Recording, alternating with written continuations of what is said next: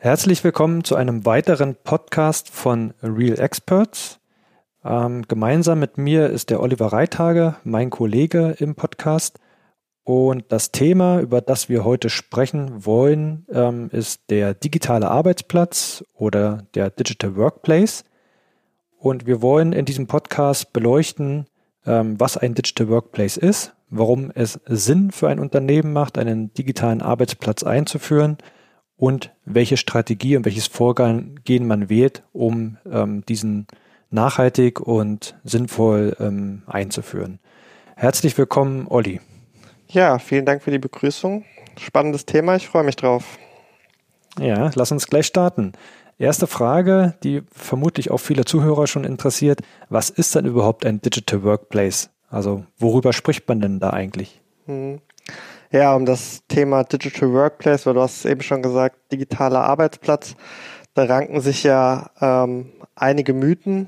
Ähm, und die Meinungen, was das eigentlich ist, die gehen auch meiner Meinung nach in Expertenkreisen weit auseinander. Also ein Beispiel, wenn ich jetzt mal in die Suchmaschine nach Digital Workplace suche, dann entsteht da für mich immer schnell der Eindruck, dass es sich beim Digital Workplace um eine Art, äh, in meinem Blogbeitrag habe ich es, glaube ich, Sammelsorium digitaler Technologien am Arbeitsplatz handelt ähm, und vorzugsweise würde ich sagen Office 365. Ähm, den Begriff Digital Workplace jedoch nur auf ähm, digitale Technologien zu reduzieren, halte ich persönlich für viel zu kurz gegriffen. gegriffen. Ähm, also ich selber verstehe unter einem Digital Workplace mehr eine ähm, mitarbeiterorientierte Strategie von Unternehmen, um die Wirksamkeit digitaler Technologien für sich zu nutzen. Ich denke, das lässt sich auch ganz gut dadurch unterstreichen, wenn wir uns mal die Evolutionsstufen bei der Ausgestaltung unseres Arbeitsplatzes anschauen. Also ähm, wenn wir mal uns auf heute fokussieren, die Verbreitung oder auch Etablierung digitaler Technologien wie zum Beispiel Cloud ähm, haben neben technologischen Neuerungen auch ähm, ja zu einem umfassenden Wandel von Arbeits- und Organisationsprozessen geführt. Ähm, zum Beispiel, was ermöglichen uns Cloud-Technologien? In Kombination mit mobilen Endgeräten können wir unsere Arbeit mittlerweile unabhängig von Zeit und Raum verrichten. Das sehen wir jetzt auch gerade im Rahmen der äh, Corona-Pandemie, dass äh, es jetzt für uns möglich ist, auch unsere Arbeit von zu Hause aus zu verrichten. Und hier ist eigentlich für mich der entscheidende Punkt. Ähm, in der Folge hat sich ähm, auf Reaktionen auf neue Anforderungen unserer Arbeitsfeld haben sich eben neue ähm, Organisations- und Managementkonzepte mit der Zeit entwickelt, zu denen auch der Digital Workplace gezählt werden kann. Also die Technologie selber ist am Ende nur eine Art Treiber dafür, äh, für unsere neuen Möglichkeiten unserer Arbeitswelt, wie zum Beispiel mit Hilfe von Cloud-Technologien ähm, von zu Hause aus zu arbeiten und um eine dauerhafte Konnektivität zum Arbeitsplatz herzustellen. Mhm. Genau. Okay, das war schon sehr ausführlich und beinhaltete schon aus äh, viele Aspekte mhm. ähm, das Digital Workplace. Du hast davon gesprochen, dass es um Technologie geht, aber auch natürlich um die Arbeitsweise und die Einstellung der Mitarbeiter im Unternehmen, sich diese Technologie zunutze zu machen. Für uns ist das ja auch ein Betätigungsfeld im Rahmen unserer Beratung bei unseren Kunden. Also wir unterstützen ja auch unsere Kunden dabei, ähm, diese Konzepte, diese neuen Prinzipien und auch die neuen Technologien im Unternehmen einzuführen. Ähm, kannst du noch mal was dazu sagen, warum du denkst oder warum wir denken, dass das für Unternehmen relevant ist und warum sich Unternehmen heute und auch zukünftig damit beschäftigen sollen und ich würde es sogar noch etwas verstärken, ähm, gefordert und ähm, quasi, naja, nicht wirklich gezwungen, aber es geht schon in, so die, in diese Richtung, sind, sich damit zu beschäftigen. Ja, das schließt für mich so an die Fragestellung an oder an die, äh, an das wenn man darüber nachdenkt, wie wir heute eigentlich arbeiten.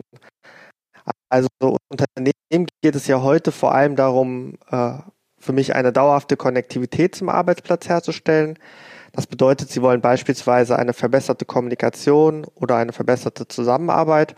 Und jetzt dieser Vergleich zu früher, das ist ja quasi ein totaler Bruch ähm, zu Arbeitsplatzkonzepten der Vergangenheit. Ähm, wenn man jetzt irgendwie an den früheren traditionellen Arbeitsplatz der Mitarbeiter denkt, vor allem in Sachen digitaler Infrastruktur, dann war der noch sehr beschränkt, zum Beispiel auf äh, standortbezogene Endgeräte und Anwendungen, die waren besonders limitiert. Und unser heutiger Arbeitsplatz ist ja irgendwie, der Sinn und Zweck soll ja dahin gehen, ähm, dass eine flexible und individuelle Arbeitsweise ähm, ermöglicht werden kann.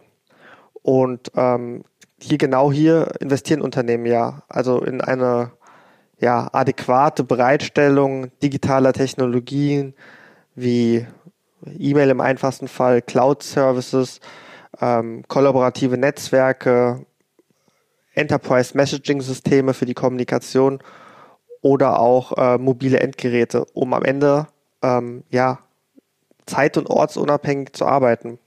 Ja, und dadurch ja. erhoffen sich Unternehmen natürlich ja, Produktivitätsgewinne, ähm, Effizienz und Wettbewerbsvorteile. Genau, das, das wäre jetzt meine äh, weitere Frage noch. Also dieses Wofür, also nicht das vielleicht ähm, warum, also warum ist klar, das hast du gerade gesagt, aber auch nochmal das Wofür, warum, wofür macht man das eigentlich?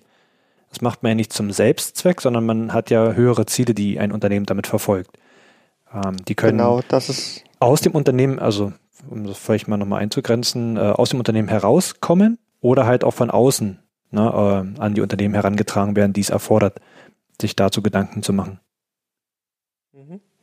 Ja, es geht eben vor allem um das, um dieses Potenzial und die Wirksamkeit, von der wir immer sprechen, dieser digitalen Technologien auch ähm, zu nutzen. Mhm. Genau. Und, und dieses Potenzial sieht man in Zeiten der Krise jetzt ganz besonders. Also die Unternehmen, die schon vor einiger Zeit damit begonnen haben, äh, sich mit diesen Themen zu beschäftigen und auch erste Einführungsschritte vorgenommen haben, profitieren jetzt davon. Alle anderen sind jetzt äh, relativ schnell gefordert und gezwungen, äh, sich damit zu beschäftigen und die Leute arbeitsfähig zu machen durch solche digitalen Tools. Ähm, das ist das eine. Und das andere, was wir verstärkt ja auch wahrnehmen, ist, dass ähm, zukünftige Mitarbeiter oder auch jetzt schon junge Mitarbeiter das auch mehr und mehr einfordern also eine moderne Arbeitsplatzumgebung, die genau das verteilte Remote-Arbeiten äh, aus dem Homeoffice ermöglicht. Genau, das ist dieses ja Auflösen von äh, von Grenzen, Raum und Zeit. Äh, jüngere Menschen wünschen sich natürlich irgendwie eine Arbeitsplatzumgebung, äh, ja, wo sie flexibel arbeiten können. Ich glaube, dieses Wort Flexibilität, das ähm, wird damit oft sehr verbunden.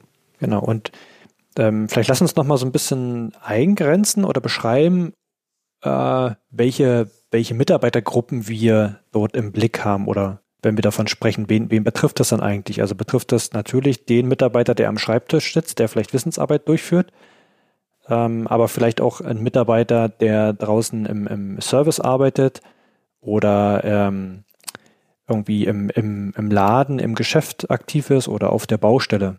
Also wen betrifft das dann eigentlich?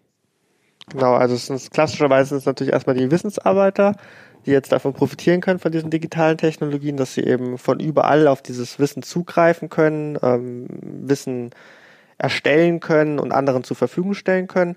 Aber es sind natürlich auch diese Personen, die nicht klassisch im Büro arbeiten, ähm, Blue-Collar-Worker, die ähm, auf dieses Wissen zugreifen müssen. Und die wollen natürlich diese dauerhafte Konnektivität auf dieses Wissen haben. Und ähm, die profitieren ganz besonders von diesen digitalen Technologien, weil sie dadurch quasi immer einen Zugang zu diesem Wissen haben. Ja. Und wir haben ja auch verstärkt Anfragen aus oder von Unternehmen aus äh, Unternehmensbereichen, Branchen, die vorher überhaupt nicht digital gearbeitet haben und die sich jetzt äh, ähm, diese neuen Formen wünschen. Also Beispiel ist ein Bauunternehmen, ähm, welches zukünftig die Mitarbeiter auf der Baustelle mit Tablets ausstatten möchte um gewisse Informationen, Auftrag, Auftragsdaten denen darüber bereitzustellen und auf der anderen Seite auch die Möglichkeit für Erfassung von äh, Informationen und Protokollführung und so weiter digital ausführen zu können. Also das sind ja dann auch Beispiele, wo man, wo wir jetzt auch schon sehen, dass die Digitalisierung und der digitale Arbeitsplatz auch in solche ähm, Bereiche eines Unternehmens Einzug hält. Genau, das sind nicht immer nur diese Großkonzerne, bei denen man immer denkt, dass da alles ganz hip und ähm, digital ist, sondern auch diese kleinen und ähm, mittleren Betriebe, die solche Technologien zunehmend für sich nutzen, wie du gerade beschrieben hast, beispielsweise ein ganz kleiner Baubetrieb, der einfach nur möchte, dass er immer auf seine Dokumente zugreifen kann auf der Baustelle. Ja, ja. Genau, also nicht nur die, die Konzerne, die da vielleicht schon sehr viel gemacht haben und auch nicht die äh, klassischen Startups, die ja quasi mit, mit ihrer DNA schon digital denken und arbeiten und das von, von Anfang an so nutzen, sondern eben auch die etablierten mittelständischen Unternehmen aus unterschiedlichsten Branchen, die jetzt Wege und Möglichkeiten suchen, um sich äh, diesem Thema zu nähern und sich dieser Möglichkeiten, ähm, diese zunutze zu machen. Ja.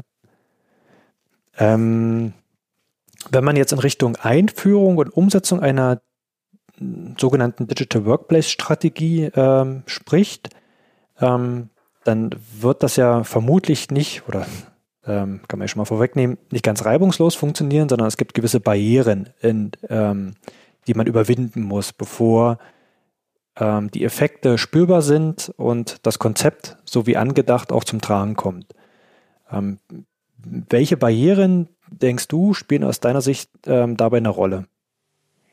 Genau. Er ist schon gut aufgegriffen. Das ist natürlich immer eine Form der Veränderung, die da passiert. Und Veränderung ist immer mit Barrieren verbunden. Und ich denke, so der, der größte Leitgedanke, der, die größte Barriere, die immer da ist, ist, wenn ähm, diese Form der Veränderung, also diese Form der digitalen Veränderung, dieser Form der digitalen Zusammenarbeit als Selbstzweck gesehen wird. Also Konzepte der digitalen Arbeitswelt, in diesem Fall Digital Workplace, sollten niemals Selbstzweck sein und auch immer wirklich sich an den Bedarf ähm, der Mitarbeiter orientieren. Wenn der Mitarbeiter selber keinen konkreten Mehrwert erkennt, dann ähm, werden diese Maßnahmen am Ende nicht fruchten und sie werden eher Unsicherheiten und Ängste auslösen. Ähm, das haben wir auch schon oftmals erlebt. Und ähm, jede Form der digitalen Veränderung im Unternehmen wird dann erstmal geblockt. Das heißt, so ähm, Mehrwerte digitaler Technologien sollten wirklich an die Mitarbeiter kommuniziert werden und ähm, dem Mitarbeiter sollte die Angst vor Veränderungen äh, am Arbeitsplatz genommen werden. Sie sollten mhm. eine Offenheit dafür entwickeln. Ähm, ich glaube, da sprichst du einen ganz wichtigen Punkt an. Ähm, diesen, diese der Mehrwerte, die für den einzelnen Nutzer klar werden müssen im Vergleich zu dem bisherigen. Also erstmal hat man natürlich die Schwelle, dass ein Mitarbeiter sich überhaupt auf, etwas Neues einlassen muss und sich ähm, diese neuen Möglichkeiten aneignet über einen Lernprozess oder eine Ausbildung oder einfach einen Ausprobieren.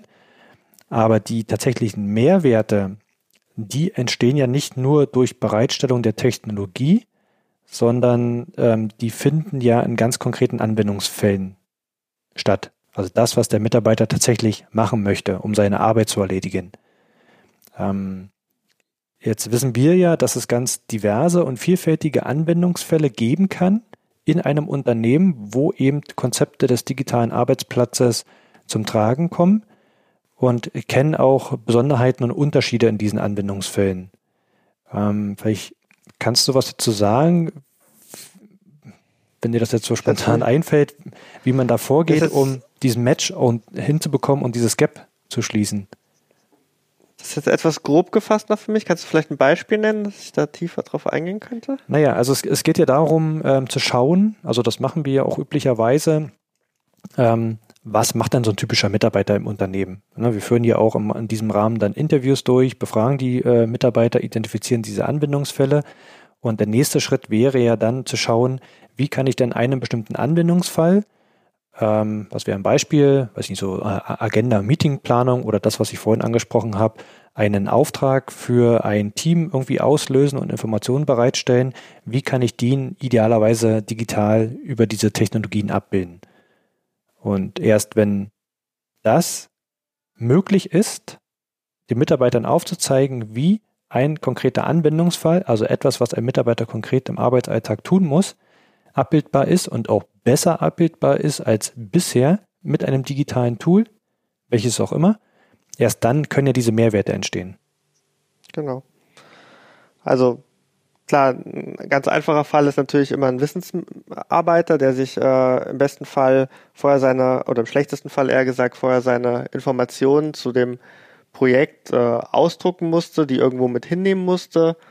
Und er sitzt jetzt zu Hause und hat das jetzt aber nicht gemacht. Jetzt kann er natürlich nicht auf diese, diese do benötigten Dokumente zurückgreifen. Und ähm, ja, eine digitale Technologie ähm, wie ein Wiki, wo quasi das ganze Wissen für alle Mitarbeiter hinterlegt ist zu dem Thema, ähm, das kann er natürlich jetzt ähm, zu Hause abrufen. Hm. Hm. Also wir haben ja in unserem letzten Podcast auch schon über das Thema Digitalstrategie gesprochen und ähm, haben ja auch dort schon dargestellt, was es braucht, um eine vernünftige äh, Strategie zu entwickeln. Und da geht es im Kern ja auch um die Anwendungsfälle, die es zu identifizieren gilt und zu denen man dann schaut, wie lassen die sich zukünftig mit digitalen Tools abbilden.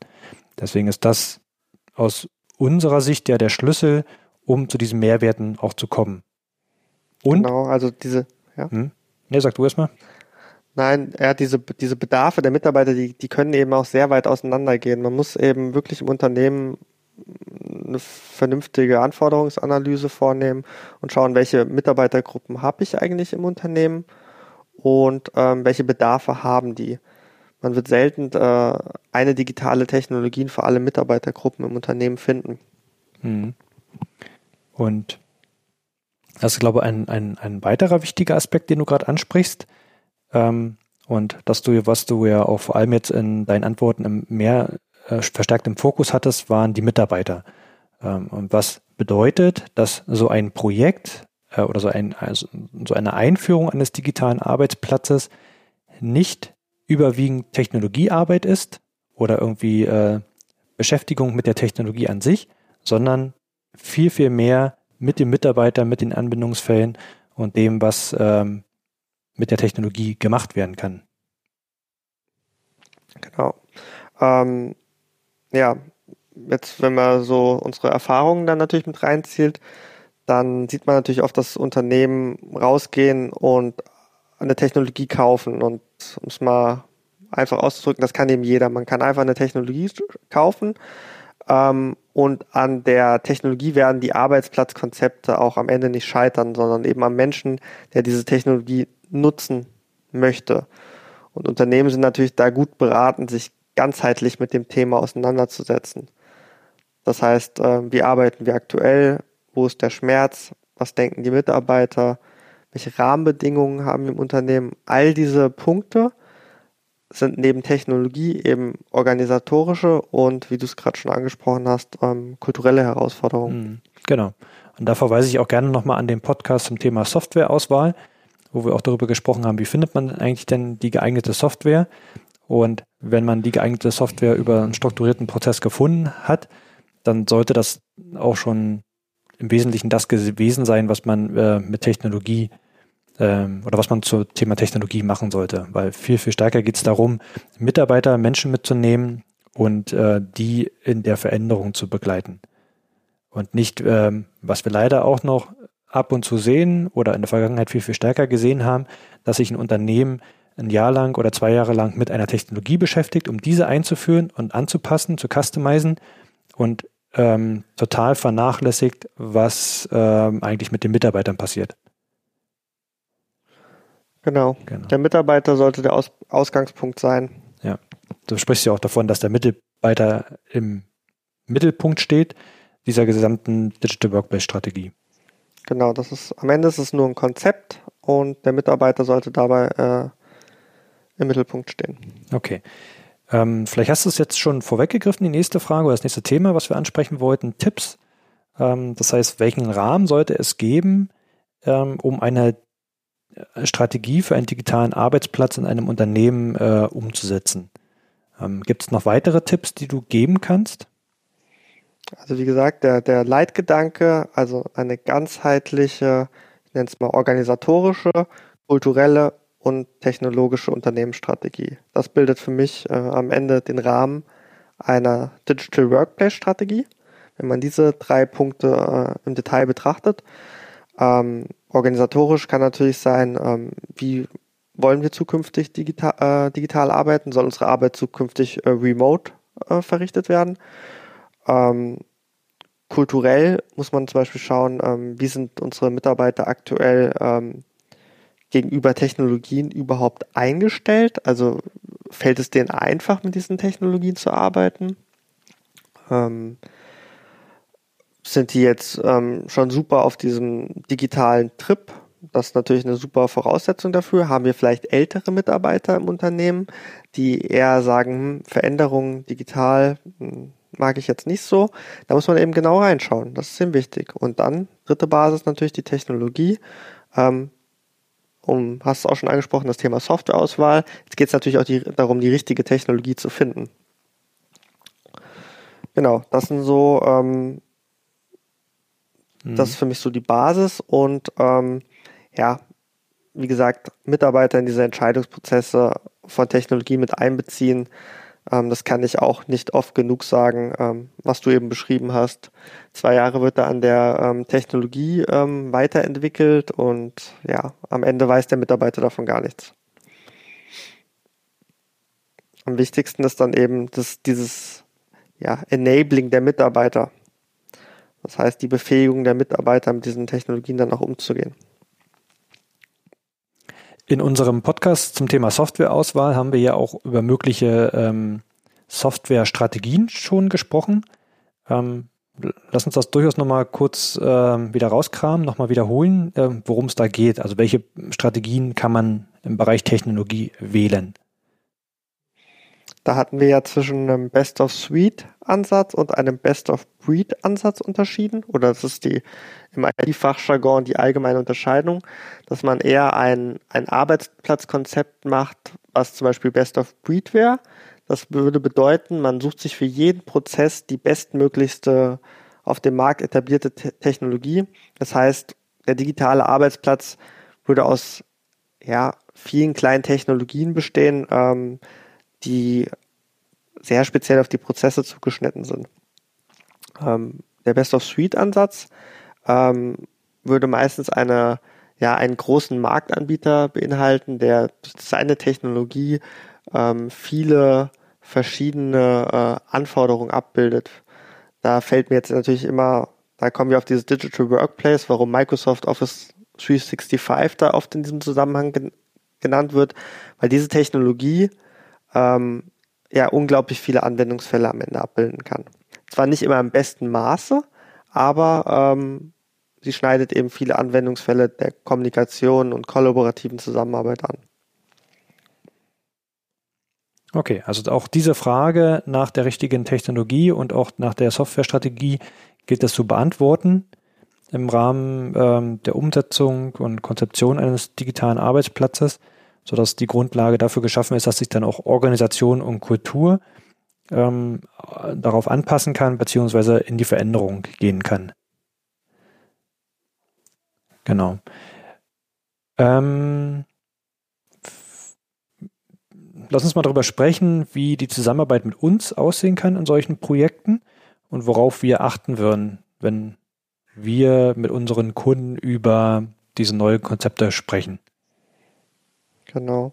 Also wenn Unternehmen auf uns zukommen und sagen natürlich, ähm, sie haben einen gewissen Schmerz in bestimmten Bereichen und wollen ihren Mitarbeitern ähm, eine ja, bessere digitale Arbeitsplatzumgebung schaffen, dann sind wir natürlich sehr darauf bedacht, dass wir nicht nur diese technologische Komponente betrachten. Das heißt, ja, wir wollen am Ende natürlich eine Technologie einsetzen, die diesen Prozess besser macht, aber ähm, es sollte nicht der Start sein. Der Start sollte wirklich sein, okay, was ist das für ein Unternehmen? Wie sind die aktuell organisiert? Und was gibt es da aktuell für eine Kultur? Und ähm, so sollte man vorgehen äh, und so gehen wir natürlich auch vor. dass wir erstmal ähm, den Rahmen bilden, bevor wir über Technologie reden. Weil ich glaube, das ist einfach ein gesunderes Fundament und ein nachhaltigeres Fundament, damit auch am Ende dieses, dieses Arbeitsplatzkonzept, von dem ich immer spreche, dieses Digital Workplace Konzept, ähm, dann Erfolg hat. Okay, und was denkst du, wie viel Zeit muss ein Unternehmen mitbringen, um das auch so, so weit nötig oder auch in, in dem Umfang einzuführen? Also wie viel Zeit braucht es für so ein Projekt? Das ist natürlich äh, auch wieder eine interessante Frage, weil da muss man wirklich sagen, dass auch die Ausgestaltung des digitalen Arbeitsplatzes, ähm, die hat ja kein Ende. Da, da muss man auch wirklich realistisch sein. Ähm, es wird immer neue Anforderungen geben, aber ähm, man kann eben dieses Fundament bauen, dass man sagt, okay, ähm, es gibt eine ganzheitliche Strategie, die ist organisatorisch, kulturell und auch technologisch. Und diese ersten beiden Bausteine, das organisatorische und das kulturelle, das kann man eben in einem gewissen Zeitraum, ich sag mal, innerhalb von äh, drei bis sechs Monaten ordentlich planen und durchführen und auch schon Technologien mit einbinden. Ähm, aber diese technologische Komponente, die wird sich natürlich immer weiterentwickeln, aber natürlich auf Basis von organisatorischen Rahmenbedingungen und kulturellen Rahmenbedingungen. Okay, also das heißt, es ist ein Veränderungsprozess, der ähm, den man starten kann mit einem strukturierten Vorgehen, der dann aber seine Zeit braucht, um sich im Unternehmen zu entfalten und auch alle wirklich mitzunehmen. Und es gibt nicht die Blaupause dafür, um das Ganze einzuführen und auch keine festen Zeitplanung oder eine Roadmap, die für jedes Unternehmen passt, sondern das gilt dann entsprechend nach Strategie und Konzeptentwicklung ähm, individuell abzustimmen. Klar, da kann man natürlich sagen, dass äh, die Unternehmensgröße wird natürlich äh, eine, ja, eine erhebliche Rolle spielen. Ich jetzt ein Unternehmen mit 300 ähm, Mitarbeitern habe, dann ist das natürlich leichter zu kommunizieren, so eine Form Veränderung. Das muss man natürlich schon sagen. Mhm. Als natürlich jetzt ein, ein Konzern oder mit, ja, ein Unternehmen klar. mit äh, über 1000 Mitarbeitern. Man müsste jetzt nur mal an einen Konzern denken, der jetzt ähm, ja sehr hierarchisch geprägt ist und 20 Jahre äh, nach einem strikten Muster gearbeitet hat und jetzt dieses Muster aufbrechen möchte. Hm. Das, das, das, das verändert natürlich sehr viel. Und ähm, wenn dann jemand, ein Unternehmen kommt und sagt, in sechs Monaten haben wir einen tollen digitalen Arbeitsplatz für ihre Mitarbeiter, ähm, ja, das wird nicht funktionieren. Mhm. Ja, na das ist ja dann ähm, häufig die Argumentation der Softwarehersteller, der Anbieter, ähm, dass es mit den Tools sehr schnell und sehr einfach ist, äh, das Ganze einzuführen und es zum Erfolg zu bringen. Und das ist ja häufig ein Trugschluss, ähm, der sich darstellt, wenn man eben nicht jemanden dabei hat, der die entsprechende Erfahrung mitbringt und der auch unabhängiger ist von einer Technologie und sich nicht ähm, quasi beeinflussen lässt von dem, ähm, von den Darstellungen und Präsentationen von Herstellern, die ähm, einen schnellen Erfolg versprechen, aber eben verkennen oder ausblenden, wie viel Arbeit dann in Richtung Organisationsveränderung und Kulturveränderung auf die Unternehmen noch zukommt in diesem Prozess. Genau. Wie gesagt, die machen auch am Ende nur ihren Job. Das sind ja, die wollen ihr äh, Produkt verkaufen und das Produkt ähm, gegen die Technologie ist auch selten was einzuwenden. Das sind oft sehr, sehr gute Produkte, aber das reicht am Ende natürlich nicht, äh, um einen Digital Workplace irgendwie ähm, ja, langfristig zu etablieren. Man spricht dann eher von äh, sogenannten Quick Wins, die durch die Technologie für kleinere Personengruppen im Unternehmen erzielt werden können. Hm. Das sieht man ja aktuell mit Einführung von Teams, ähm, dass man da einen relativ schnellen Effekt auch äh, erzielen kann, der den Mitarbeitern zugutekommt und auch äh, schnell Anwendung findet. Aber eine Langfriststrategie erfordert dann eben noch ein paar mehr Punkte. Genau. Genau. Das und sehr ähnlich. deswegen ist der eher der, der Appell, den wir jetzt hier an die Zuhörer richten wollen, äh, nicht ähm, die also nicht zu glauben, dass eine Einführung eines digitalen Arbeitsplatzes und der damit zusammenhängenden Konzepte ähm, in, in, in, in relativ kurzer Zeit zum Erfolg führt, sondern es eine Langfriststrategie ist, die auch neben Technologie äh, in weiteren Bereichen ähm, eine entsprechende Betrachtung braucht und auch ein Durchhaltevermögen. Genau. Und die Unternehmen, die da eben ein gesundes Fundament äh, aufgebaut haben, die profitieren natürlich jetzt in so einer Lage, in der wir uns aktu aktuell befinden mit Corona. Ähm, ja, dass das für die gar nichts Neues ist quasi. Die haben schon dieses kulturelle Mindset, die haben die, die, ähm, die Organisation dafür wurde äh, in der Vergangenheit gelegt. Für die ändert sich gar nicht so viel. Genau, also wenn die Grundlagen schon da sind, dann ist es ein einfaches, auch äh, den Arbeitsmodus dann äh, so wie jetzt zu den jetzigen Zeiten umzustellen und weiterhin produktiv arbeiten zu können. Genau. Okay, Olli, vielen Dank für die Einblicke. Ähm, ich danke auch. Ich hoffe, ich konnte etwas Licht ins Dunkle bringen. das konntest du und ich hoffe, das konnten wir beide auch für die Zuhörer, ähm, um mal so ein, das, das Thema des digitalen Arbeitsplatzes ähm, zu umreißen und darauf einzugehen, worauf also was es ist und worauf es ankommt ähm, und woran man denken sollte, wenn man ähm, das Ganze im Unternehmen einführen möchte. Ähm, wir haben das Ganze ja auch schon in diversen Blogbeiträgen und äh, Videos äh, auf unserer Website dargestellt. Also wer Interesse hat, schaut da einfach mal rein. Und wer noch weitere Fragen zum Thema hat, kann natürlich auch gerne auf uns zukommen. Vielen Dank, Olli, für die Zeit. Vielen und Dank auch. Vielen Dank an die Zuhörer. Bis zum nächsten Podcast.